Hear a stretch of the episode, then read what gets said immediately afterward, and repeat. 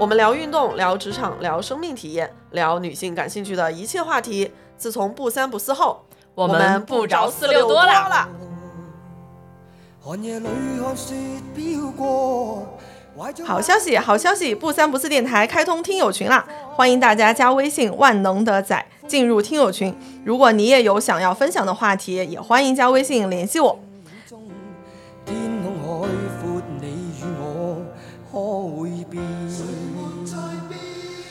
们来回顾一下这一年吧。深蹲是八十，硬拉九十，卧推四十三。闪电成功的变成了一个肌肉男，临近三十岁前的那些日子里面，其实是没有人给我一个答案的，说三十岁到底面临什么。差点放弃了嘛，差点儿。对，一切的一切都起源于不如把它录下来。这么大的互联网，竟然有这么多人愿意听我们说话。此时此刻，你还想放弃吗？想做内容的哪有不疯的？我们竟然已经连续更新了一年了，这事儿可真牛逼啊！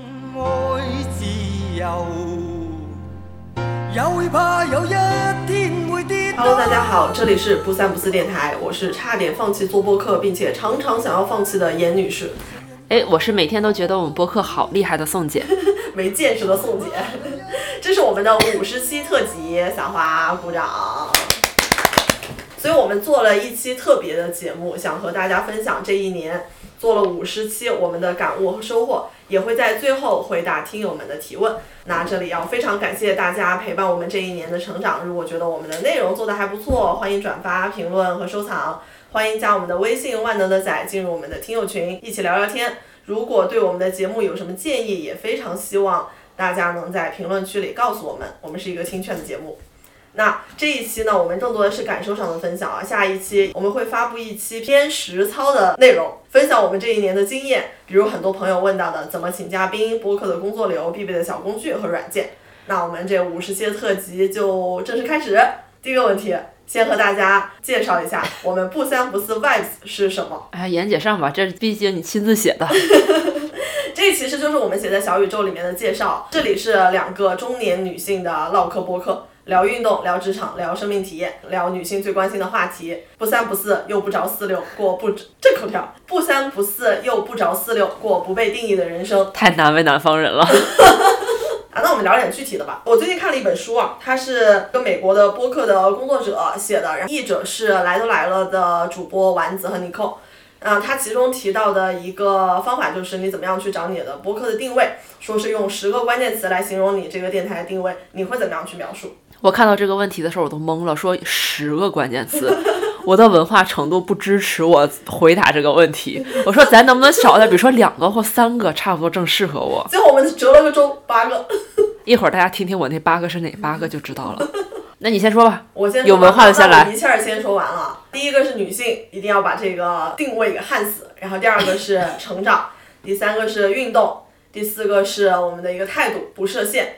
然后第五个就是想很多。一会儿可以跟大家分享一下我们在想很多之后 出来的一些播客选题。第六个是真诚，第七个是自由，第八个是好奇心，第九个是理想主义。实在凑凑不出第十个。你都九个了，你再加一个就十个了呀。抢词儿了。抢词儿了，抢词儿了。那我来啊，嗯我第一个就是生命力，第二个呢是少年气，第三个呢是可能性，第四个是自由，第五个是尊重，第六个呢是普通，第七个是绝美，最后一个呢是牛逼。哎，我应该把牛逼加在我的第十个词里面。你看你下手晚了吧？如果大家觉得我们播客很牛逼的话，也欢迎大家在评论区里面跟我们互动一下。呃，如果让你们来用一个关键词来形容你们认为的不三不四 vibes 是什么样子的话，可以在评论区里面告诉我们。那下一个问题，其实我们之前已经分享过了，那再和大家分享一下主播的 MBTI 是什么。我我是 ISV ISFP 转 INFP。然后呢，我的数值啊，就是百分之八十的 I，非常 I，然后百分之七十的 P，啊，非常 P，然后百分之六十一的 N，百分之八十九的 F。然后 MBTI 的测试说 IF INFP 是对人性深处有强烈的好奇心，啊，我表示非常的认可。天呐，你竟然是百分之七十的 P 吗？对呀、我是百分之七十五的 J。哎，很好，这不是另外一个播客的同行跟我们说的吗？你们是 PJ 组合，这名儿还挺难读的，P 勾组合。啊，P 勾组合。嗯，我的 MBTI 是 INFJ，就是传说中就是人口比例特别少的那一个。我的 I 和 J 其实都是高于百分之七十五，的 F 有百分之六十四，N 有百分之七十一。谁懂啊大晚上把当年的测试的结果全都翻了出来？哦，我是现在重新测了一个，哦，你重新测的啊？然后发现就是 I 的程度又增加了，从百分之八十到百分之八十二。哦，你知道，就是 INFJ 其实是整个 I I 家族里面看起来最外向、最开朗的一个，所以好多人会误以为就是我是 E，但其实我是有据可依的。但你同时也是一个东北人，我们都知道东北不养 I 人嘛。嗨，我这个东北属性在东北都要被问，外地回来的吧？啊，还要不要跟大家聊一下具体几个字母都是什么意思？哎，我我其实比较懂的就是 I 和 E，因为好多人对于 I 和 E 的印象就是这个人是开朗的，还是这个人是内向的，就是好多人就会说我俩说，啊，你们天天都不在家，你天天都出门，你们怎么可能是 I 人呢？但实际上 I 和 E 其实他们俩的主要区别是获取能量的方式，你们是向内获取能量，还是向外获取能量？比如说说像我们是 I 人，我们也可以。出来录播课，也可以跟人 social，也可以出来，就是跟大家一起相约运动聚会。但是很多社交的活动、社交的场景，对我们来说是耗能的。我们耗完能以后，需要回家充电，就是做一些自己的事情，比如说自己一个人骑个车，自己一个人在家什么看个电视，然后把这个电充满了，再出去慢慢给呃艺人充电。哦，那 J 和 P 最近其实讨论的还蛮多的。J 可能就是更偏好标准可控的生活方式。之前如果听过我们自驾那一期的话，就知道宋姐是一个非常 J 的人，她要做很详细的行程计划，而我就是一个非常 P 偏好灵活开放的生活方式，就很随性。我能预感到我可能会越来越 J。大家如果听到我的声音，不要太奇怪，我是咽炎又犯了。然后 S 和 N 虽然说看了解释，但也没有特别。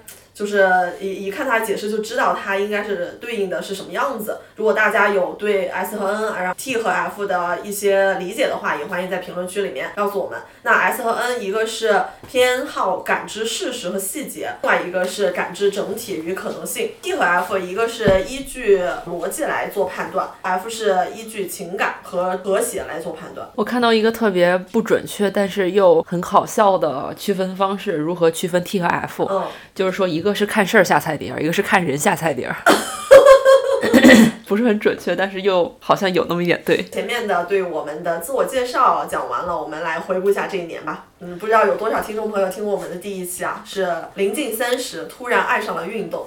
这里甚至可以给大家留点时间，打开第一期看一看，然后加入自己的播放列表。在那一期里面都有一些什么东西呢？其实我为了准备第五十期内容，我特意把第一期又翻出来听了一遍。咋说呢？自己真的成长了好多呀！今天又更爱自己了呢。在回顾我们第一期内容的时候，突然发现，其实我们在第一期的时候给自己立了非常多的 flag。比如说杨五花老师当时就放话说一定要学会游泳，我当时放话说那个冬天一定要去尝试滑雪，然后还安利了他们其他所有人一定要去桨板，大家都信誓旦旦的说今年一定。那实际上是怎么样的呢？实际上，我们都再也没有试过桨板了。甚至不光是他们，连我自己推荐完以后，都再也没有去参加过桨板。但我有理由，因为我养了小狗。然后因为夏天的时候新接了一只小狗回来，然后就占据了我非常非常多的精力。所以大概这半年，什么桨板呐，什么看电影啊，这些我带不了它的项目，我都没有参加过了。哎，但是我们问了杨老师，他真的学会游泳了。真的要给杨老师鼓掌。我今年其实也任何的水上项目都没有参加。搞了一个水下项目，然后深深的种草了潜水。对对对，然后我也跟大家分享我的进步啊，就是我这一年不仅学会了自由泳，我还学会了踩水，我甚至还克服了一点对水的恐惧，去尝试了自由潜。我真的觉得自己简直厉害完了。但我自从学会自由泳以后，我再也没有去游过了，所以我也不是很确定我现在还能不能游起来。但是他们不是说嘛，很多技能是你一旦学会了就永远会了，是吧？不是。啊，就是你学会了，那个会是你熟练了以后。但是我们下周要去滑雪了，可能只有你。为什么只可能只有宋姐呢？因为眼女是又受伤了呢。我的手指在前一阵儿搬家的时候骨裂了。所以呢，可能又要错过一个雪季了呢。哎，真的是这一年真的是发生了好多呀。因为其实我们去年的第一期跟大家分享了非常多我们呃尝试接触运动的故事，我们呃从事的一些运动项目。然后那严女士，我觉得你要不要先分享一下这一年以来在运动这件事上，你又有哪些更深的造诣呢？我觉得你肯定特别有的说。我其实新项目开拓的开拓的不多，然后如果要说我依然还很喜欢的项目呢，就还是之前推荐的，我依然爱攀岩、徒步和骑行。那稍微解锁了一些小小的成绩吧。徒步是搞定了一个三十五公里的大强度，之前也和大家分享过，就是从晚上的十二点爬到了中午的十二点。骑行呢，可以轻松的搞一个百公里了，而且还完成了两次在高原上的环湖的挑战，一次是滇池，一次是洱海。虽然都不是什么大的爬升，但对于我来说已经算是非常大的一个挑战了。还也非常推荐大家，如果是去这两个地方的话，可以考虑去做一个环湖，去看风景，特别是洱海，非常非常的漂亮，而且非常简单。然后另一个我的成绩呢，就是考了一个健身教练哎，十二月底可能是能拿到第二个，就是莱美的一个 Body Pump 的认证。总之呢，就是持证健身。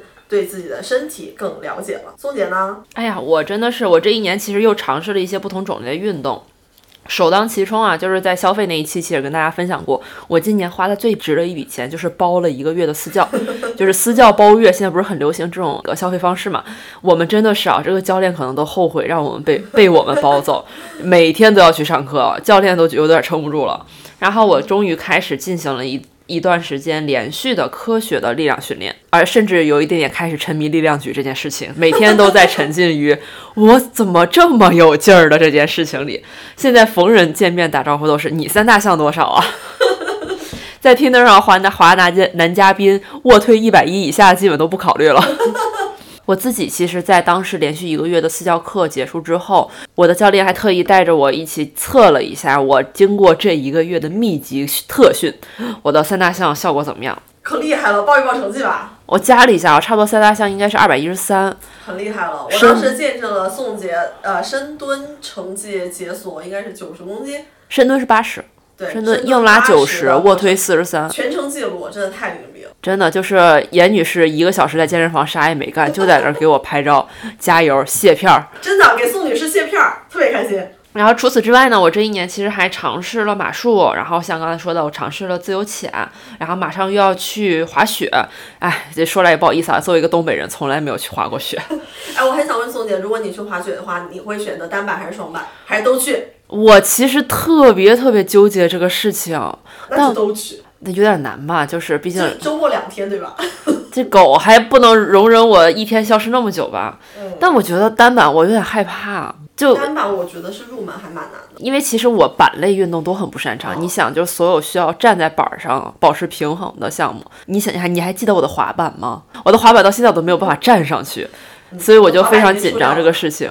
哦，没有没有，我还留着。我在想着，万一呢？万一我再练练呢？万一再练练，我这个核心和稳定性就好了呢？嗯好的，说不定哪天跟大家来分享我的滑板终于卖了，非常期待了。然后因为就是加入了非常多新的项目，然后又开始养了一只新的小狗，所以其实有一些旧的项目就被搁置了。比如说刚才说的桨板，今年就没有去碰过。然后射箭也有点三天打鱼两天晒网了，但射箭还是我非常喜欢的运动。嗯嗯。就就感觉还是有点遗憾的，兜兜转转吧。其实，在第一期的时候就跟大家分享过，我真正喜欢上运动的那个契机，就是因为每天户外跑步的那一个小时是我可以有限的独处时间。那这不就巧了？我现在经过了一年，我又回到了这个状态，恢复了每天户外跑步的日常。但这次不只是为了一个独处的时光，更主要的是为了遛狗。当人养狗了以后，爱上运动的原因都是为了把狗遛飞啊。真的，就现在这每天零下几度的这个天气里面，我每天穿上我的轻薄折叠羽绒服，拴上我的腰签，带狗出去跑个三四公里，这就是我每天的日常。这不就是冬训进步的时候吗？嗯，然后咽炎了。哎，那最想尝试的运动，你现在有吗？其实我说实话，前段时间严女士是悄悄的去自己体验了一节柔术课的，听她回来讲，就是柔术的这个体验，其实我是有一点点动心，但是这个东西听起来又很有挑战性，所以我其实危险又具有就又吸引我吧，只能说。其实我们录制的今天啊，就有一家严馆和一个综合格斗的馆，他们跨界搞了一个合作，因为很多人在就是柔术里面，它有很多的技巧都是在地面上的技巧。那攀岩的时候，其实你从上面掉下来，啊、也会有。如果你会柔术的话，其实也会用到一些这种地面上的一些翻滚啊，避免受伤的技巧。然后柔术上的协调发力对于攀岩也很有作用。所以当时看到这个他们跨界的合作，也觉得啊很有意思哎。啊，很妙，但可惜今天就是没有没有机会去。那之后还蛮希望能去再体验一下的。你这个手指头骨裂的人，有机会你也去不了吧？啊，对嘛，就就就再等等，对，嗯。然后那我最想尝试的一个就是自由潜，就是我们在之前录的那一期里面有提到，回来了以后，小红书经常给我推一些在菲律宾呀、哪里呀潜水的一些视频，然后我回顾当时去体验的那个泳池的课程，还是觉得好妙啊，在水里面听着水流的声音，觉得嗯还是很向往的。如果去大海里面潜水会是什么样的感觉呢？所以就种草了这么一些项目，会觉得明年如果有机会的话，应该会去搞一下吧。然后另外一个就是柔术，虽然我觉得对于晋升的这种运动，我还是有一些些的心理障碍，但如果有机会，合适的机会，还是想要再去体验一下。要这么说起来，自由潜其实我也蛮想继续去体验的，继继续去学习了，准确说是，因为其实就像我之前分享的嘛，就是游泳啊，好多水下运动。水上运动对我来说是个工具，我通过它来去满足我一些更想成呃更想完成的事情。而自由潜对我来说特别重要的一点就是我非常想去看鲸鱼。嗯，啊，真的去汤家追鲸就是简直是我的人生梦想之一了。哦，那自由潜就是唯一的途径，那他就，但之前我把可能更多把它作为一个工具属性吧，但是自己亲身去体验了以后，突然发现工具本身也很有魅力，哦，是的，是的。所以觉得就还蛮不错的。那如果说到最想要推荐的运动呢？那我现在最想推荐的就是举铁，真的，我特别推荐每一个女生都去举铁，去感受一下自己的力量。勇敢走进力量区，你会爱上自己的。那如果我要推荐呢，就是攀岩，还是攀岩。经过了一年，还是非常的攀，还还是非常的推荐攀岩，还是非常爱攀岩。虽然我的水平吧还是那么菜。然后其实我们这一年啊是录了蛮多的从零开始的入坑系列，包括像骑行啊、徒步呀，还有攀岩呀这些，然后以及即将可能会去录的滑雪等等。如果大家对这些运动有兴趣的话，也欢迎回听。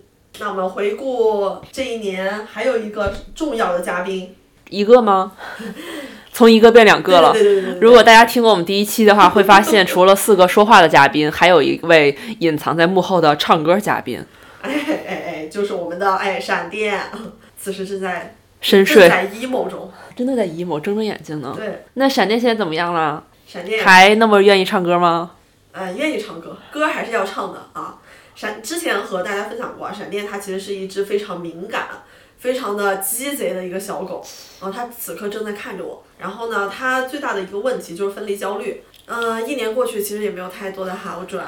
它虽然已经两岁了，但它还是那么的不稳重。但是它有一个最重要的变化是，闪电成功的变成了一个肌肉男。闪电现在是一个宽肩、大胸、粗大腿的肌肉男。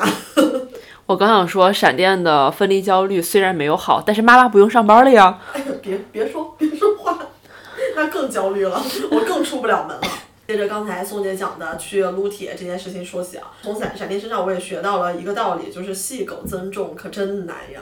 就闪电，但凡是这一段时间的运动量稍微少一点，吃的热量不够的话，立刻就掉秤。我最讨厌的就是有一段时间不见的朋友，见到我的第一句话就是啊，闪电又瘦了。我真的很不想听到这句话。为什么刚才说我们现在是两名额外嘉宾了呢？哎就是因为在这一年，我宋姐意外提狗，家里从此就我们家这个三口之家，幸福的三口之家的构成就是一位祖宗，我家猫海带，一位公主，我家狗糯米和一位老奴我。很好很好，来哎，也欢迎大家去听我们的那个养狗的三期，还是非常非常有意思的呀。就无论你是养狗的还是不养狗的，都可能会要么是有一些共鸣，或者是有一些收获，也欢迎大家来跟我们反馈。哎呀，那一下子就过了五十期了，一年，我们竟然已经连续更新了一年了，这事儿可真牛逼啊！我的天呐！对对对，那我们要不要来回顾回顾啊？其实很多人也问过我们说，哎，怎么就想到做一档播客呢？我也很难跟大家说清楚，就是有一种难以启齿的感觉，因为一句话总结就是喝多了被催出来的。因为几个好朋友总是在聚在一起聊天嘛，然后呢，觉得很多的议题都是可以拿来做播客的。然后呢，我们的杨五花老师就说，我们这些东西很适合拿来做播客呀，我们不如把它录下来。当然，这个事情说了好几次，直到他帮我们把设备也搞定了之后，这件事情就拖不过去了。所以，其实我们做第一期播客的原因，并不是有特别长远的规划，说我们一定要做一个什么样的内容，然后啊、要做多少期，一些什么样的内容模块等等。其实都一切的一切都起源于说，不如把它录下来。包括我们的设备啊、头像啊、嘉宾都是众筹的。然后在在做了可能到第十期之后，我逐渐有了一些些的眉目，会有一些隐隐的想法，听起来是一个很大的梦想啊。但是我现在也愿意去跟人讲了，我想做一档能够发出女性声音的播客，跟这些女性的嘉宾聊。去沟通大家彼此的想法，包括我和宋姐，我们去就一些小的想法去有一些碰撞。这对我个人而言，和他们的对话是收获，然后也希望这个收获同时能够影响更多人，所以定位啊，还有内容板块就会逐渐的清晰起来。然后在前一段时间有看过一个小红书的账号，是一个攀岩女性社群 She Rocks，她的一条文案里面说的是。我们不歧视任何性别，只是不再关心男性的叙事了。因为我们的这个女性嘉宾、女性视角的这个出呃这样出发，会让很多行业和话题可能因为性别原因会作罢。但我们还是想要固执一点，就是只要女性的声音。那宋姐呢？哎呀，我其实呢，就是这个事儿刚开始也是因为，就是像严女士刚才说的嘛，我们其实有一群朋友，大家特别喜欢聊人生、聊理想，而且多发于喝多了之后。而且我们是真的很能聊，然后我们又自觉自己真的好有趣啊，然后所以就觉得那我们独乐乐不如众乐乐呀，那就跟大家都讲讲嘛，就是让更多的人能分享我们的快乐，听听我们的故事。至于不三不四这个名字呢，其实最直接的来历就是我们的年纪嘛。就是这个刚过三十没到四十，就是不三不四最直接的翻译。嗯、我们其实都是处在一个刚刚迈过三十岁这道坎儿，然后我们的人生状态呢又是这么一个高不成低不就的状态里面。我们其实一方面就是非常能够切身体会到，作为一个女性，你在这个当今的社会下面临到的这个巨大的年龄的压力。三十岁这件事儿本身就像是一个魔咒一样。其实，在我们没有到三十岁的时候，我们也非常害怕这几个字。我们不知道自己面对的是什么，它感觉是我们所有女性共同在面对的一个未知的恐惧。我们，但是我们又没有办法去回答说它到底意味着什么，只是感觉被这件事儿束缚住了非常多的手脚。那我们其实就会有一个疑惑，我们觉得可能非常多的呃女孩子们也会有这样的疑惑，就是三十岁到底会面临什么，会带来什么，会改变什么？然后我觉得这件事情其实大家都没有一个特别准确的答案，我们都是在享受共同的迷惑，处在共同的焦虑。故事里面很多的成功女性，其实我们感觉有点遥远。然后我们周围接触到的人呢又比较有限，那在我临近三十岁前的那些日子里面，其实是没有人给我一个答案的，说三十岁到底面临什么。我过了这一天，是像灰姑娘敲响半夜十二点的钟声吗？我其实当时是不知道的。对。但当我们自己真真实实的迈进了三字头年龄以后，突然发现好像什么都没有发生。就没有那么可怕，我们就特别，所以说我们特别想去跟大家去分享我们自己的这些，即步入三十岁以后的所见所闻所感，让更多的女性知道，原来人生有这么多的可能性，不要因为年龄和性别给自己设限。我们自己就说嘛，开玩笑说这不三不四的年纪，不上不下的收入，这也不是很出众的皮囊，不出众的身材，但其实我们觉得这些事儿，其实你到这个时候发现。真正明白的一个道理，一定要说三十岁教会我什么呢？就是这些事儿都不重要。我们无论是什么样的人，什么样的情况，长成什么样的呃外貌，我们都是可以拥有属于自己的快乐人生的。就最后嘛，就是我觉得，就我的朋友们都好有趣啊，我也好有趣啊，就非常想跟大家一起分享。对，宋姐在写这段话的时候，正好我们有一个听友。啊，也是认识了很久的朋友，也给我发信息，他说非常期待我们的第五十期，他不遗余力的把播客推荐给了好几个朋友。他说听多了我们的播客之后，对三十岁的生活有了一些盼头。我们其实之前也有一个朋友在咨咨询我们说，他的姐姐要到三十岁生日了，他想给她写一段话，但是他不知道怎么写，然后想问我们对于三十岁是一个什么样的感受。我其实和宋姐的感受是一样的，我觉得你在没到三十岁之前，你感觉面前是有一道坎儿，但其实这道坎儿是什么，没有人能够给你说清楚，它就是一个社会营造的氛围。然后等你真的到三十岁了以后，你反而会觉得洒脱了。哎，我就可以撒开了，随便了。这样说有什么改变？我觉得就是三十岁以后，我更自我了。是是的，就是以前可能会顾忌非常多，就是顾忌别人怎么看我，顾忌别人的想法，顾忌其他人的评价。但是三十岁之后，就是有一种，反正我都三十了，对对，是这种感觉。那我们接下来聊一下，呃，其实有很多听友都会问到，包括很多朋友都问到的一个问题，就是有想过放弃吗？如何坚持下来的？那你说吧，想不想放弃？那都是您的故事。啊，我在最开始写这个五十期特辑的一个大纲的时候，我觉得最重要的问一个问题就是差点放弃了嘛，差点儿。对，因为我们有很长一段时间就是涨粉很慢，可能有做了二三十期之后，那留言也很少，有的集甚至不到一百个播放，就感觉很沮丧。我觉得这些内容选题其实都很好，但是没有人听，就真的会很沮丧。然后对于我来说呢，其实是一个从看剧人到观剧人的一个身份的转变，就是我没有办法很完全当做一个只输出只表达的这么一个状态，因为我很早就开始做行业观察报道嘛，所以就没有了只表达乐趣。然后呢，我把这个已经是自动的就看作了一个创作的工作。那我认为是一个东西好不好，它是需要拿到市场上去检验的。然后我另外一个理论就是“酒香不怕巷巷子深”是对的，但酒香没有飘出巷子是不对的。唉，叹气。对，那我早期写稿子的时候，呃，我有很明确的一个感知嘛，有的稿子它可以有很好的流量。那有的稿子它可能会有很好的行业认认可，它都是在不同的维度去凸显了价值，以及在新媒体环境下让你的表达更契合观众的喜好和流量规律。我觉得这本身也应该是一种技能。那我喜欢我做的事情和产出的价值，同时也非常希望这个价值可以产生更大的影响力。那这些就是我在持续做内容这个期间的一些想法。一些就是时常想要放弃 的原因，那为什么没有呢？感谢没有见识的搭档宋姐呀，啊，感谢宋姐，就是有很多话题都有输出欲，而且愿意贡献时间。见过，其实见过非常多的，因为搭档做着做着就没有热情就黄了的节目嘛，所以就更觉得有一个很合拍的搭档是很重要的。我经常觉得啊，怎么这个。节目就这么点儿阅读啊，就这么点儿播放，宋姐就啊很牛逼啊，我们有这么多的听众。我俩每天都是那种，呃，就是人家经常有一个非常有名的那个梗图嘛，就是半杯水，悲观的人说啊只那个只剩半杯水了，乐观的人说啊还有半杯水。我俩每天都在上演这个场景，每天严女士都唉声叹气说，哎这期播放量不太行。我说天呐，这个都有一百个人听。是的，这就是我们的日常。那没见识的朋友来分享一下吧。哎呀，就是首先有没有想过放弃？首先我一定要声明啊，我从来没有想过。就是，但可能确实啊，就像严女士老吐槽我的一样，就是我真的确实没见过世面，因为我每天都沉浸在我的天呐，这么大的互联网，竟然有这么多人愿意听我们说话，还愿意跟我们留言互动，还愿意加我们粉丝群。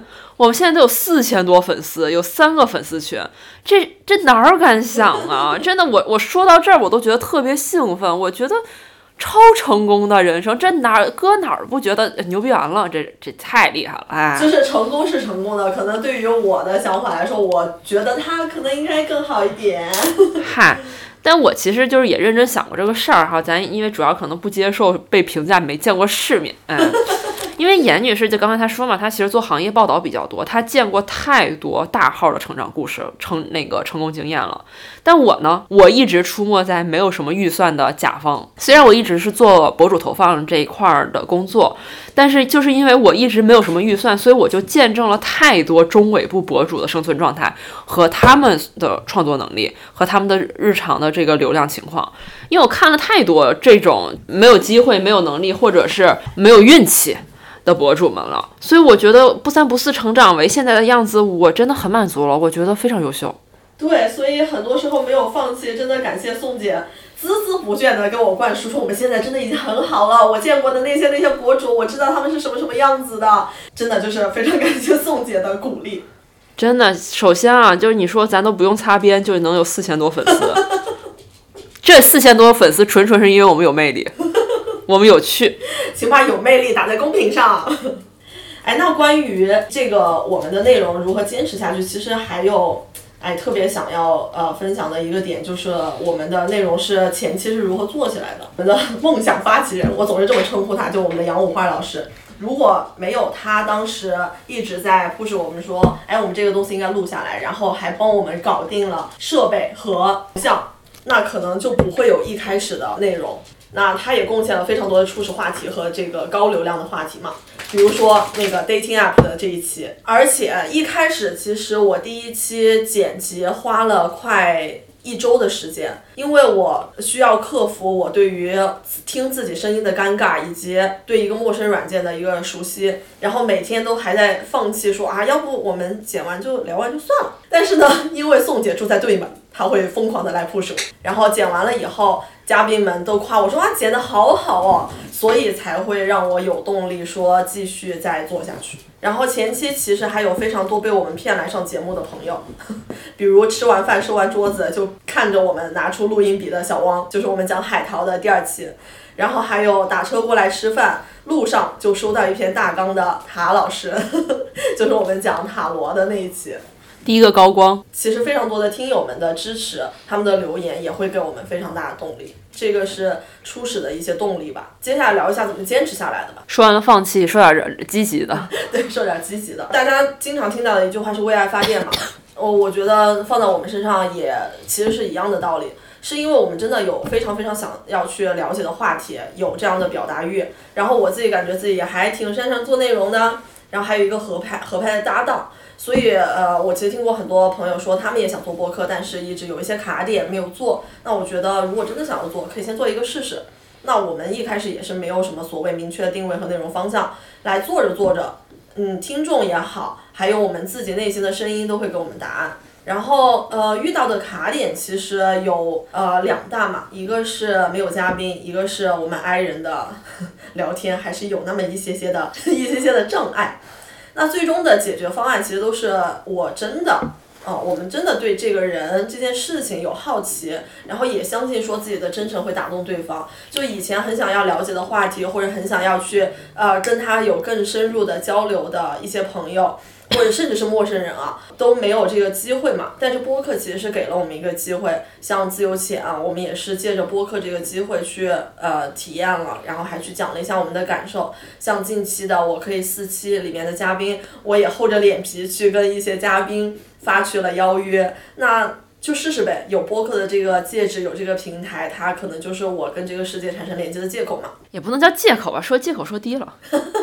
呃，谢谢有播客这个平台吧，能够我我能够相当于给人家发一张名片嘛。我觉得其实从我而言，坚持的秘诀就是不要给自己太大的压力和太长远的压力，然后以及我真的输出欲太强了。就如果大家听过我们那个教师节的时候出的那个教师特期的话，就会知道我曾经的梦想其实是当老师。那其实我现在做播客这件事儿，多多少少是满足了我当时的这种输出的欲望，然后以及我平时跟严女士，我俩门对门嘛，我俩平时日常聊天啊，喝杯小酒的时候，经常有非常多超级有趣的观点碰撞，然后我就觉得，那我俩自己聊真的太可惜了，都没有个关注给我们俩叫好，哎，真的有点可惜。然后最后一点呢，就是因为我不是每天早上起来、晚上睡觉前都去对门催个更嘛。然后通过每天催严女士更新来达达成了自我鞭策。怎么怎么这个回路是怎么形成的？你快展开讲讲。因为要每天催你嘛，催你的过程中也不断的提醒自己，在潜意识里说这事儿得干啊，好好干啊。好的好的好的。然后最可怕的就是我在大纲上敲下这句话的时候，严女士的光标突然出现了这行字上。然后其实还有一点就是最开始的听友不知道有没有注意到，有没有我们的首发阵容的粉丝们。就是其实最开始的几期电台主播，其实一直都是严女士自己一个人的。我一直是一个常驻嘉宾，或者有时候叫自己驻家嘉宾宋姐。我一直以这样的一个身份来唠唠嗑。然后有的时候其实前面有几期我都没有出现过。其实最开始几期的时候，严女士有提议过的，把我加在主播里，但我拒绝了。是的，他拒绝了我。他甚至直到准备这期内容的时候，才来问我为什么拒绝我。是准备在呃录制的时候问他的，我都没有想到说提前沟通，或者说写在大纲里。啊，现场问，怕怕得到一些你不想听到的回答是吗？嗯，不是，是我这个人憋不住。哦，你们屁人就是不行。但其实我觉得我这个人吧就是这样。如果大家听过我们第一期播客的话呢，应该都会知道我买攀岩鞋的故事哈。就是我接触了这项运动的第三年，我才去买了自己的攀岩鞋，因为我觉得就是我这个人吧，真的就是仪式感特别重。好多人可能会觉得不就是买双鞋嘛，不就是加个名嘛？但我就会觉得这种事儿它都对应着是一件承诺，它需要你去承诺你的付出，承诺你的投入，去承诺你在这个事情上需要承担的劳动与义务。而我这个人又不是很喜欢轻言承诺，我总是会反复评估，左右权衡，明确目标。在这些东西都做完之后呢，我才会决定我对这一件事情的投入程度会有多少。如果我觉得我的投入程度配不上这份承诺的话，那我就宁愿做一个过客，路过。哦，我简单路过，偶尔留下我一些观点输出，我觉得这样，就挺好的。我的视角看起来就是，哦，这个人不想长期干了。那确实有可能，当时有点这么想，而且而且还有一个背景信息嘛，我其实以前是个从来不听播客的人，我是真的沉迷于就是我我讲的播客太有意思了，我才开始听播客，对，然后我就后来就逐渐找到了就是播客的乐趣嘛，然后包括输出的快乐，真的太吸引人了，就是你无法戒掉这件事情，尤其在不断的发现网上真的有人会认真听我的想法，去留言互动，然后就会觉得这种体验好奇妙，好有吸引力啊。所以后来，当严女士正式把我的名字加在小宇宙主播那一栏的时候，其实我把那悄悄的把那个主页截图发给了很多朋友，然后跟他们讲说，我有名分了。那我很想问啊，就是如果我没有主动提出的话，你会什么时候提出呢？我不知道哎，哎，那我们接下来聊一下一些特别的时刻吧，来，印象深刻的时刻，肯定是第一次上首页啦。嗯，我我现在的习惯就是早上会起来看一眼我们的粉丝数，看一眼留言，然后去做一些回复。那天早上一看，哎，首页，哎，这个有一点熟悉。然后看到那个粉丝狂涨，哦，留言评论也是非常非常多，哇！当时就是在房间里尖叫，其实人的意识还没有清醒过来，就尖叫，然后手机就 差点扔出去了。我在对门儿真的被吓死啊！真的就是对比第二次上首页，严女士就仿佛就有经验了很多。第一次她在屋里尖叫扔手机，第二次她只是给我发了一张截图，一个字儿都没有。我当时睡得迷迷糊糊的，打开手机看到了一个截图，我完全不知道我要看什么，我真的盯着手机盯了五分钟，我才意识到，哦，我们又上首页了。呃，你你还有什么印象深刻的时候吗？我印象特别深，就是我们第一次进录音室录制的时候。嗯但其实我虽然说这个时刻印象深刻，但我其实想不起来是哪一期了。哎，不重要，就是但是那个场面就是有一种，哇，太厉害了吧，把专业打在公屏上。那我其实还有一个印象深刻的时候啊，就是我曾经应该是在前十期的时候被我的朋友当面催更。当时本来是说搭一个朋友的车去严管，当我坐在车里的时候，他说：“哎，你们是不是好久没更新了呀？” 我说：“呃。”啊，这当面催更吗？我们很快就更，很快就更。呃，被朋身边的朋友知道我在做这个东西，同时他们认可，甚至还来催更的时候，也会给我一些动力啊。然后还有一个就是呃，算是真正意义上的追追热点吧。就原来做新媒体的时候，我们经常会面临到说突发一个热点，要立刻去啊、找角度，要去写文章、出稿，要在非常短的时间去啊、做这个内容。呃，但我其实一直对追热点这件事情是稍微有一点点持一个保留态度吧。就是我觉得为追热点去追是没有意义的。我更想做的是，如果有一个热点话题，正好它也是我们想要聊的方向，那我们也许可以趁这个时间节点去把这个内容做出来。同时，这个内容它过了这个热点时期，也是可以长期的留存的，它是有价值的。所以在罗威纳选商人的那个事件之后，呃，我们就是想说去出一个和训犬师的聊天，这个其实我们很早很早就想做了，但一直没有一个合适的人选。然后呢，嗯，那天其实我是在徒步的路上，然后就想说。就睡得迷迷糊糊的，就觉得这个东西我一定得干，感觉是有一些召唤，然后就给宋姐发信息说，我想做一个训犬师的一个呃内容，然后你有兴趣吗？宋姐说啊，很好啊，我也我很有兴趣。而那天我也在徒步的路上，我俩在分别两个山头，我这边信号时断时续，每次我有信号就会集中收到严女士好几条消息，就是那种。我联系谁了，谁拒绝我了，我又联系谁了，谁拒绝我了，我又联系谁了。对对对对，然后其实是在徒步的大巴上，然后就开始疯狂的摇人儿，然后向话题的方向，然后是周六的时候想到了这个东西嘛，然后周日的时候就定了我们的嘉宾，也就是莫宁老师，然后周一出了提纲，去做了一个线上的沟通前采，然后周二录制，周四上线，就是一个还蛮紧凑的时间，最后也等会儿，然后周六就上了首页。我我其实觉得那个内容虽然是追热点出来的，但是它以后再来回看这个内容，我觉得还是很有价值的。所以对于我来说，这个热点追的是很成功的。那印象最深说完了，你最喜欢的一期是什么？染发，我看到宋姐写的也是染发。对我，我最喜欢的其实是自驾和染发，因为这两件事情都我非常是我非常个人的一个话题吧。然后我自己真的非常喜欢，而且我也觉得我自己在这两期里讲的特别好。我是染发和 dating app，为什么染发排在我的首位呢？染发应该是我们俩第一次就是有一些内心剖析的这种这种节目。所以那一次聊完了以后，觉得就是我们最开始的定位里面我说的，我们想很多，就从染发这一件事情去呃延伸到了一些自我认同啊、自我价值啊等等的这这些想法。那那一次自我剖析以后，我觉得啊，通过一个选题，我们去来去聊一下我们在这个选题上的一些想法，更深层次的啊对自我的认识，还挺有意思的。嗯，所以后来像 dating app 这一些也聊到了很多关于自我的认识。那最遗憾的一期呢？最遗憾的一期肯定是自由潜啦。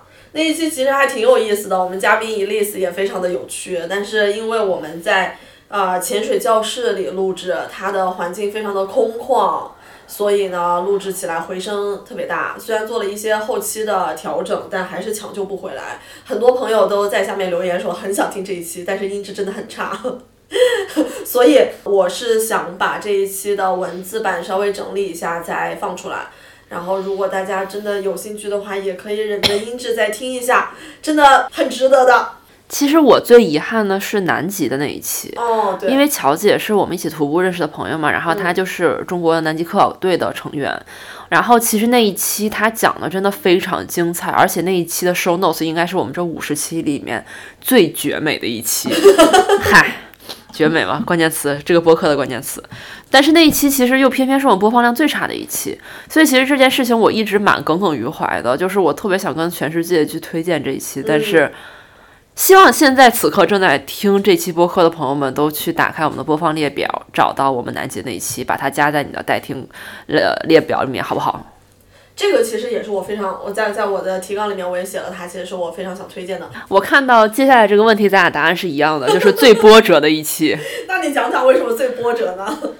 最波折的一期，我俩不约而同写的都是 dating app 这一期，因为其实这一期为什么波折呢？就说首先我们在找嘉宾这件事上非常波折，因为我们俩觉得这一期我俩自己聊有点不出彩，我们就特别想找一个，对对对，就想找一个资深的 dating app 用户来去跟我们分享一下他的经验和他的洞察。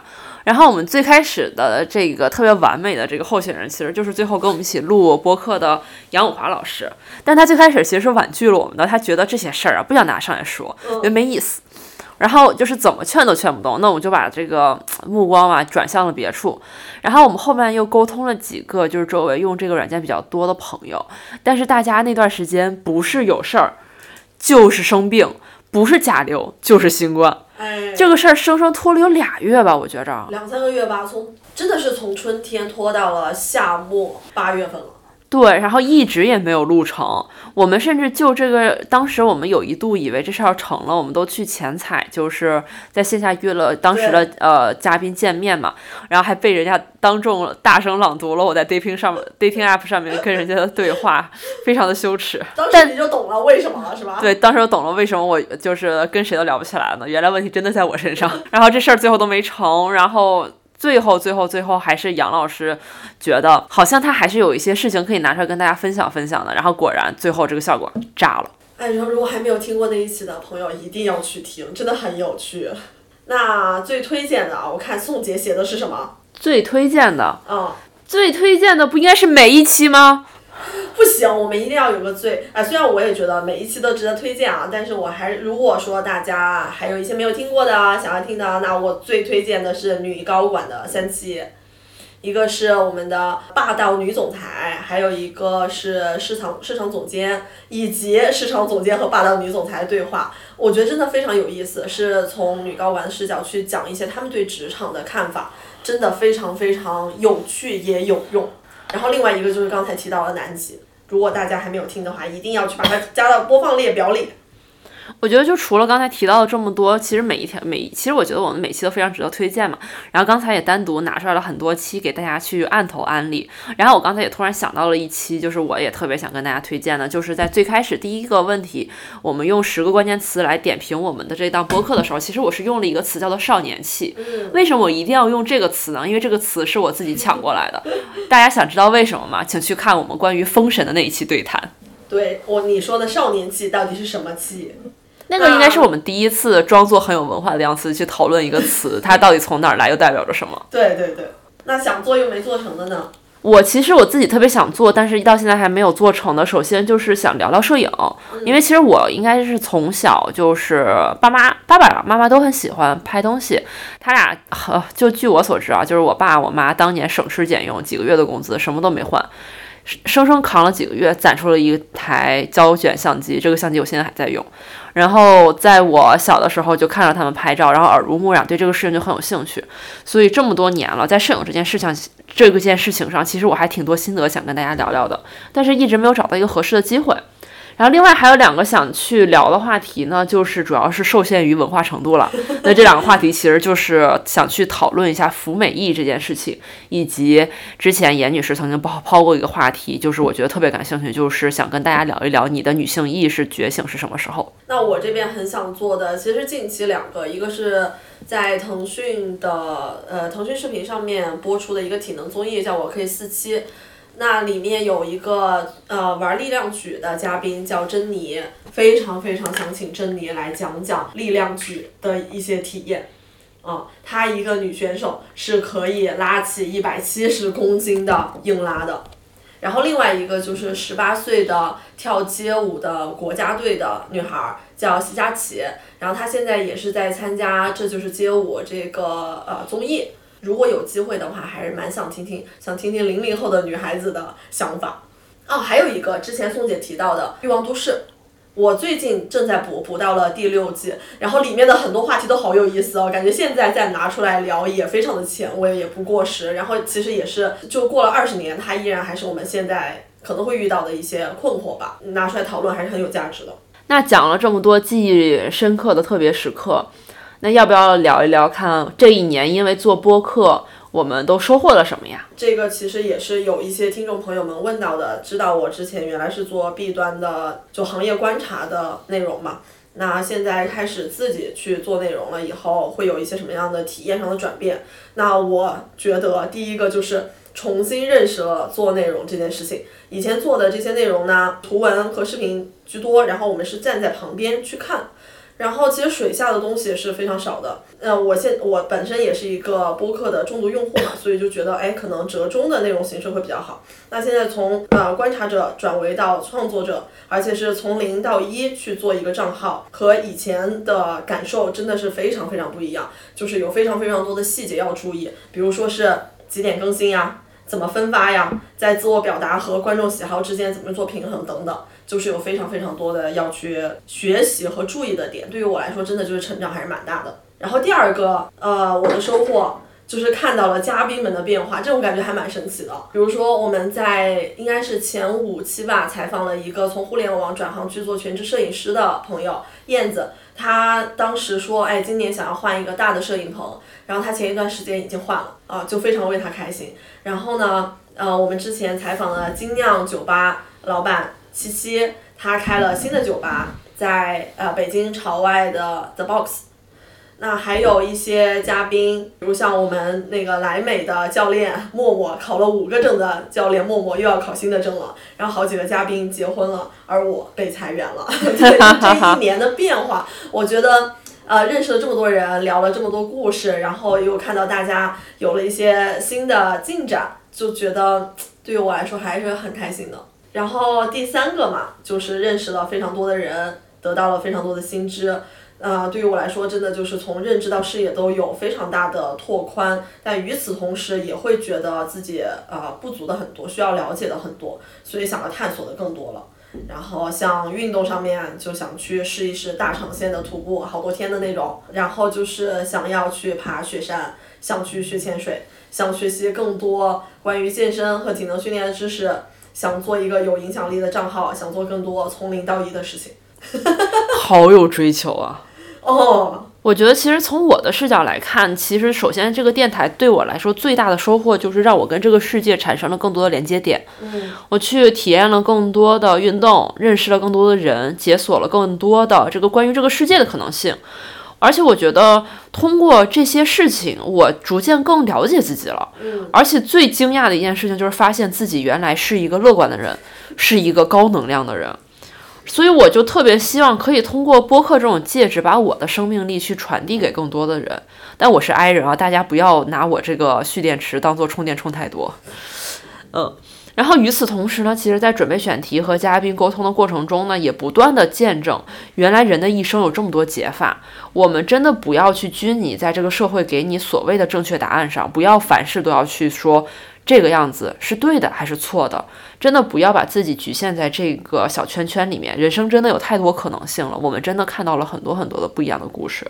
哎，对这个地方我特别想要补充一点啊，南极那一期里面有一个让我印象非常深刻的点，就是啊，乔姐当时在说她对于研究南极能得到什么。她说我这一辈子如果能通过我的努力，能让南极的研究能稍微往前推动一点点，就很满足了。我现在想起这句话，我还是觉得哇，好感动啊。就觉得能听到啊不同的嘉宾的不同的他们很内心的一些想法，都让我觉得很很宝贵。而且我觉得就是其实通过做播客这件事情，就是每周都要更新嘛，我就要逼我自己不断去自我探索、自我充实。我开始看书了，信吗？没文化的人看书了。然后在这个输出的过程中，也不断的了解自己。就像刚才就是严女士也提到，像染发这一期开始，我们其实也呃加入了非常多向内探索的这种内心对话的这种呃环节。而这些过程其实经常就会被质疑到一些灵魂问题的拷问。然后就这些问题，其实就会让我在半夜躺在床上失眠，跟自己疯狂对话。但这种自我探索的过程，其实说实话，它是痛苦的，但是它又充满了成就感。它会让你不断的去了解自己、认识自己、接受自己。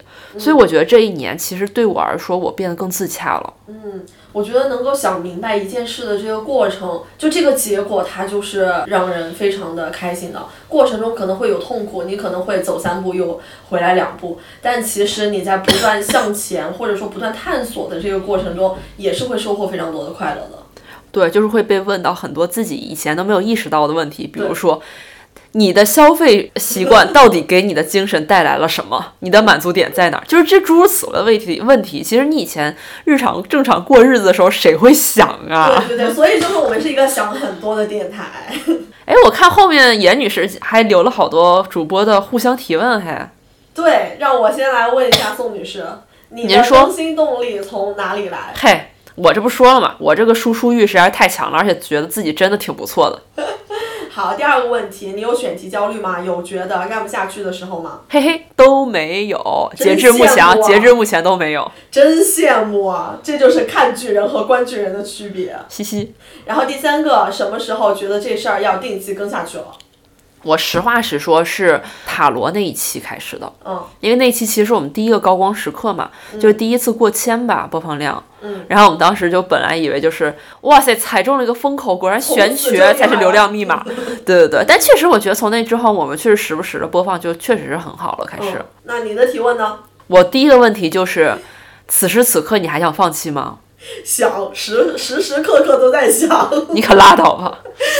所以我之前总是挂在嘴边的一句话的，就是做内容的哪有不疯的？真的，你去看看，了解一些做内容的人，就是精神状，大家都属于精神状态良好。行吧，然后我的第二个问题，讲出你搭档的三个优点，天哪，强行让我夸你，那必须的。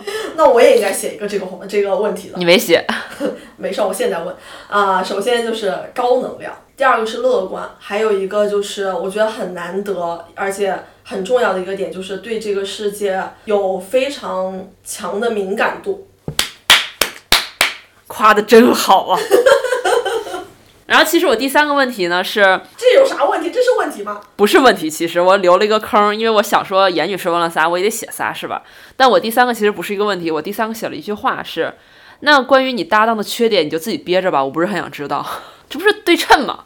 行吧，那关于我们的小电台还有什么消息要分享吗？未来还有什么计划呀？装作不知道提问，那第一个你来说吧。有没有人发现一些小变化？比如说录书上的新 logo，比如说我们的新头像，哎，有没有聪明的小伙伴用自己的慧眼发现一些不同之处？这里特别感谢我们的瓶子老师，我们不三不四 Vibes 电台正式宣布新版 logo 上线啦！撒花！撒花撒花撒花！以后大家在我们的小红书啊，还有其他社交媒体上账号也会看到我们的新视觉的。哎，所以就是我们开了一个小红书，名字呢就叫不三不四 Vibes 播客。发布的内容会包括我们往期播客的干货、节目的金句、录制的幕后，哎，比如今天的我们录制。的一些现场照片，哎，也会拍发上去，欢迎关注，也欢迎大家多多跟我们留言的互动。然后除此之外，我们会邀请一些以往的嘉宾，比如我们的潜水教练 Elise，我们的康复师 Eva，还有训犬师 Morning 等等，然后会去邀请他们来和我们做个互动呀、答疑呀等等。如果你有什么想问题想要问他们，也可以在下面留言。然后就是下一年的计划，我们新的一年还会继续做运动的系列、职业的系列。然后还会加入出游的系列，还有生命的体验系列，我们的保留节目。然后十二月呢，也可以给大家剧透一下，我们会聊聊滑雪，然后极限运动摄影、体能节目，我可以四期。如果我们的听众朋友们有想听的选题和觉得很合适的嘉宾，也欢迎给我们推荐，给我们一个去勾搭他们的机会。哎，其实我们在准备这一期的过程中，也在我们的听友群里收集了很多我们听友的提问。我们要不要给大家来小小的 Q&A 时间啊？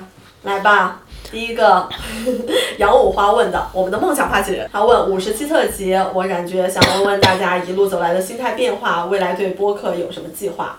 其实我们前面已经回答了，心态变化就是呃日常积极，也日常想放弃啊、我。嗯，我日常积极而已。好的，那下一个雅哈哈老师，我们的嗯消费主义那一期的嘉宾，他问到如何邀请嘉宾做播客花费的时间和回报。其实邀请嘉宾这件事儿吧，我们最开始其实就是可是周围摇人儿。我们的朋友们刚才说了嘛，我的朋友们真的特别有趣，拎出来个保个的有故事，所以我们就靠朋友们就靠了好久。然后后来发现，哎，这个羊毛怎么薅秃了？然后我们就开始让朋友介绍朋友，连朋友介绍的朋友都用完了以后，严女士现在已经被逼到在小红书上私信人摇人了，以及滑 Tinder，这是可以说的吗？这是可以说的吗？呃，其实就是像宋姐说的，我们就是先从身边人找起嘛，然后呢，去厚着脸皮去，哎，请大家来做嘉宾，然后请嘉宾推荐嘉宾，对，然后呢，好在平时哎做人还可以，得到大家的支持。然后呢，就是发挥以前爱干内容的老本行，去满社交平台的找人发私信，就是说万一呢，万一他就回我了呢？下一个问题，刘姐问的，你们印象最最深、最喜欢、觉得最有价值的是哪一期？前面我们其实已经回答了。下一个问题，张露西和我的前主编杰老师的呃问题，说分享一下是怎么坚持下来的。这个其实前面也说到，还是说我们有非常大的想要了解这个世界的欲望，所以才会有这个动力去找人也好，去倒逼自己输出也好。下一个问题是 Lily 问到的，接下来计划做啥内容？嗯，前面已经回答了，我们要做运动，要做职场出游，还有生命体验，欢迎大家关注。再下一个问题是，呃，漫步小乌龟问的，为什么不采访男生呢？为什么呢？因为不在意啊。那我呃官方一点回答吧，就是这个世界给男性的舞台已经太多了，然后我们想用脚投票讲点女性的事情，而且我们也不再对男性的故事感兴趣了。下一个问题，玲玲超开心问道，做播客什么时候压力最大，是怎么坚持下来的？哎呀，说实话吗？说呗。其实我压力最大的时候，就是严女士想放弃的时候。怎么坚持？讲讲，怎么坚持？那是一段漫长的对话。要要展开就讲吗？太漫长了吧？就是我们离婚前夜，我觉得这个事情干不下去了。就是这个事儿一定要给大家那个科普一下这个背景，为什么叫离婚前夜？因为我跟严女士合作了三年，然后我俩的兴趣爱好也特别一样，就是经常一起健身、一起徒步、一起遛狗。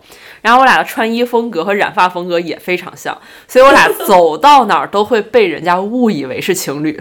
啊，对对。然后我俩不是最近刚刚搬家嘛，然后他搬他自己一个人住了，然后我搬回家里跟我的妈妈一起住了，然后这项搬家的行为被周围所有朋友盖章为 什么？你跟严女士要离婚了？以至于今天我们重新录播客，在一起录播客，也有朋友说什么复婚了吗？对，所以当时那段漫长的对话就是我们的离婚前夜，严女士非常笃定这个播客录不下去了，然后我又在那旁边非常坚定的跟她。展示我的诚意，展示我的承诺，向他去发誓说，我哪怕搬家了，我这个心也在博客上，你不要放心，你不要，你不要放心。哎，什么？哎，说什么了？说什么了？哎，大致就是这么一个故事吧。嗯，大致就这么一个故事，讲多了就算了，留点，留点，留点空间。我的压力可能是来自于日常的吧，就是做内容的人哪有不疯的？还是想要做到更好的内容，就是对自己的要求会可能比较高，然后现在可能还没有达到那个高度，所以一个是对自己的内容上的要求，还有一个就是数据上会有一些压力。下一个问题，加号问的，做播客能赚钱吗？作为一个专门做博主投放的人来说，呃，给大家讲讲啊，确实有人做播客是能赚钱的，但如果咱们为了赚钱，这边还是建议大家做小红书呢。对对对，就音频节目其实它还没有非常成熟的商业化嘛。你看像呃小宇宙啊、喜马拉雅这些，它的商业化的呃就平台的商业化没有像抖音啊、小红书啊这些的这么的完善，所以指望播客这一种媒介来赚钱是不现实的。对，而且播客其实它的投入产出的这个过程其实还是比较漫长的，它的更新频次就是在那儿，你没有办法像小红书一样一天发三条帖子，你一个星期能更个一两期，其实就真的很厉害了，了不起了，了不起了，夸谁呢？夸我们自己呢？哎，对，那你想，你去做这个商务，呃，你去接商务，你去做转化，一个星期只开一单，那你赚什么钱呢？嗯，好的，下一个问题，飞瑶。请问两位主播如何能坚持健康睡眠、健康饮食？还想问主播们对容貌焦虑的理解。我觉得先说健康睡眠和健康饮食吧。首先，我自己这两件事儿都不是特别健康。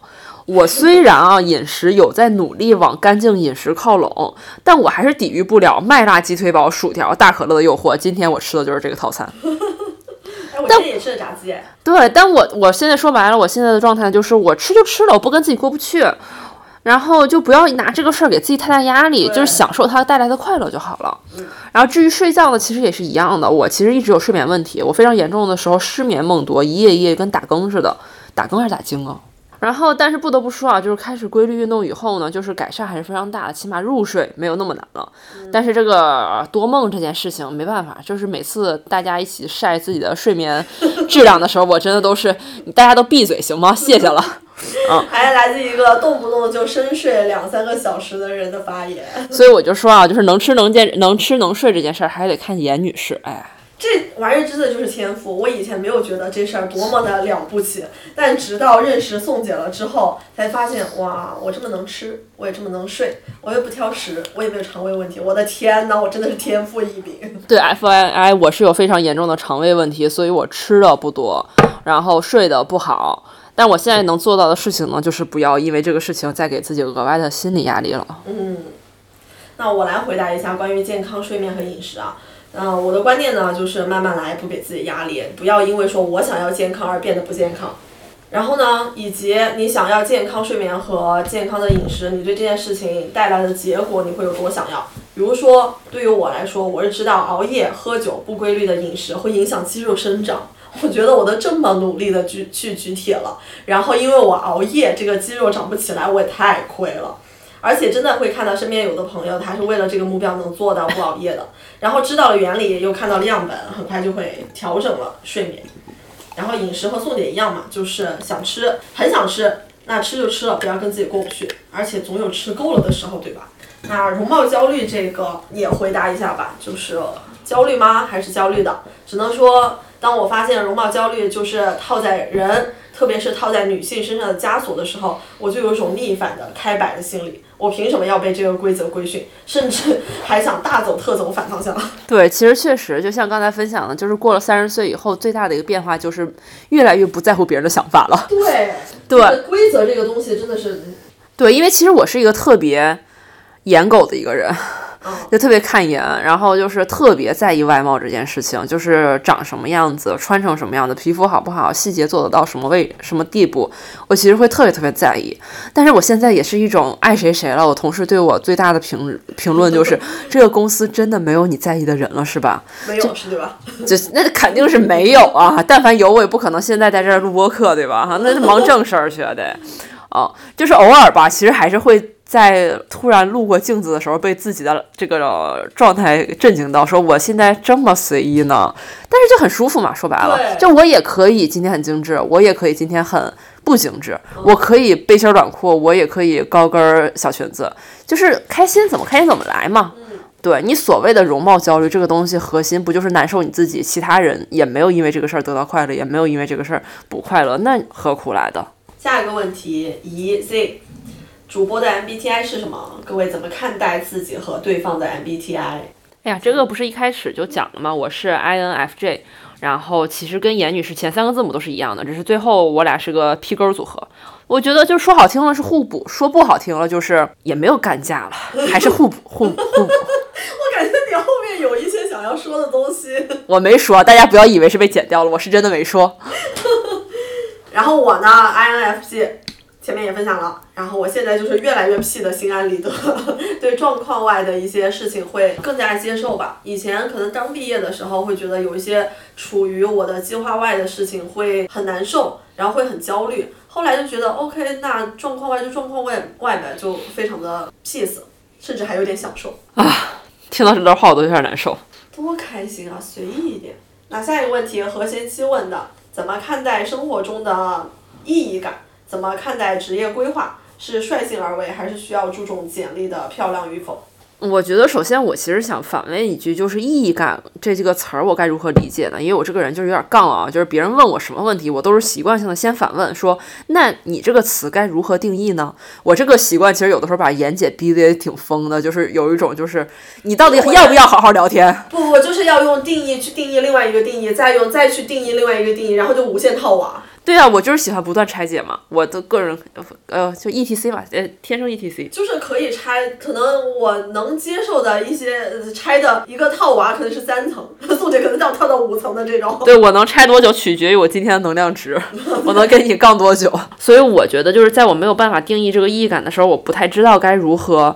呃，回答这个问题，但我可以先就我自己的理解去简单说说。比如说，我生命中的生活中的意义来自于哪儿？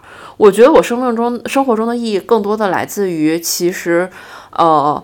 我觉得就是我们在呃内蒙东北自驾那段时间，我其实有跟大家分享过，就是在每天长达六个小时左右的自驾过程中，其实我想脑子里过了非常非常多的事情，我会不断的去问自己，说我活在这个世界上，我最想要的东西到底是什么？如果我不知道想要的是什么，那我就把我身上呃我现在拥有的这些东西一件一件删掉，我删掉哪一件事情令我最痛苦，然后我就才发现，我最想追求的就是我在这个世界上的体验，我想。追求生命的宽度，我觉得这件事情就是我生活中的意义感。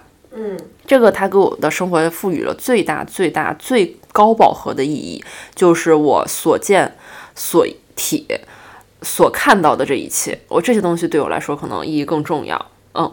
然后呢？至于你后面所说的怎么看待职业规划这件事情，因为其实职业规划这件事情虽然也是体验的一部分，但是我们毕竟在东亚的这个环境，所以我还是觉得，如果你还是对工作和收入是有需求的前提啊，前提你是需要这份工作、需要这个收入的话，我还是建议不要太率性而为，就是。简历还是要稍微漂亮一点的，大方向要差不多一点，你不能就是左一杆子左左一榔锤西一棒头。我觉得这个事情还是多少要在意一点的。如果你真的需要这件事情的话，因为我自己其实也会觉得简历漂亮一点，其实对于你未来的发展换工作都会稍微轻松一点，不是说不行，而是会轻松一点。嗯，我觉得更多的其实更重要的一件事情呢，是在于你自己在做每一件事情的时候都要。做这个事儿的产出，你要配得上你自己的付出，你要对得起自己的名声，这样一步一步稳扎稳打走过来的时候，才是最漂亮的。哎，那我说一下关于意义感的理解啊，就是宋姐其实是沉淀了，说她觉得意义感应该是什么样子，而且她是怎么样看待，呃，她需要的是一个什么样的意义感。那我觉得对于我来说，可能是。我需要更多的去体验，在这个体验的过程当中，这个体验的过程其实就是我去追寻、去获得意义的答案的这么一个过程。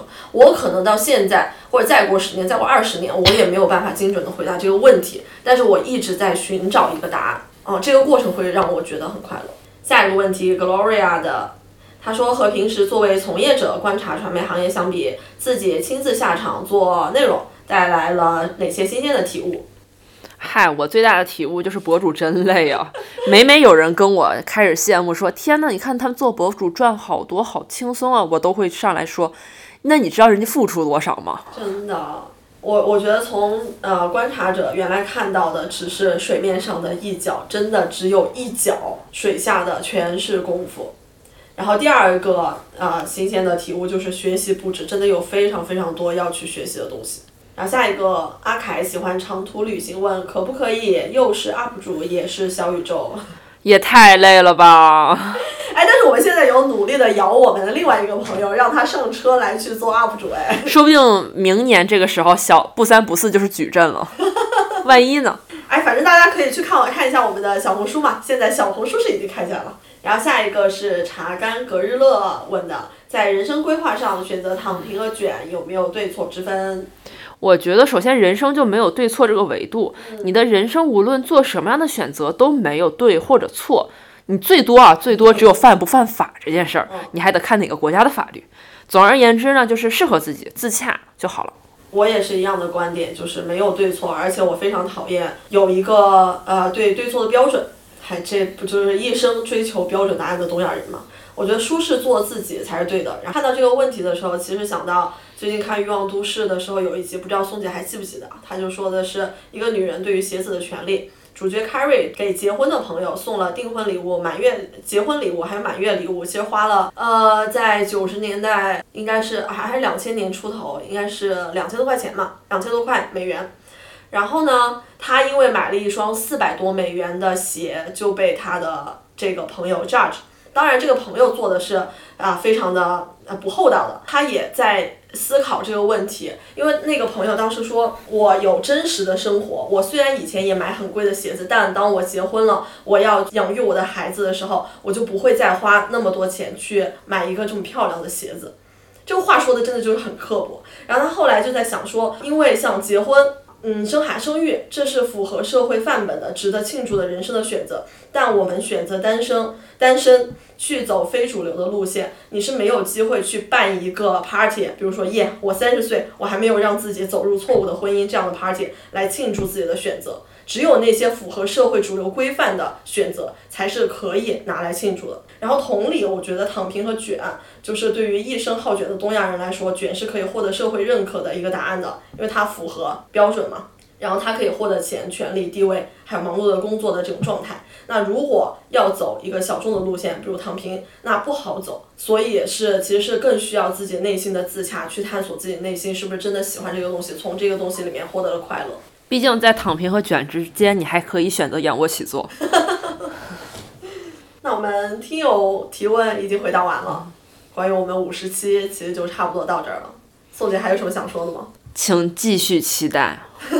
那我们再重新做一下自我介绍吧。就是这里是两个中年女性的唠嗑播客，聊运动，聊职场，聊生命体验。我们是不三不四又不着四六，过不被定义的人生。行，那我们今天的节目差不多就到这里。然后在下一期更新的节目里面，会从实操的角度去聊一下我们这一年做播客的一些经验吧。不能说是有特别强的指导意义，但是大致可以有一个标准的。播客的工作流，然后有一些推荐的小工具，也许可以给大家做一个参考。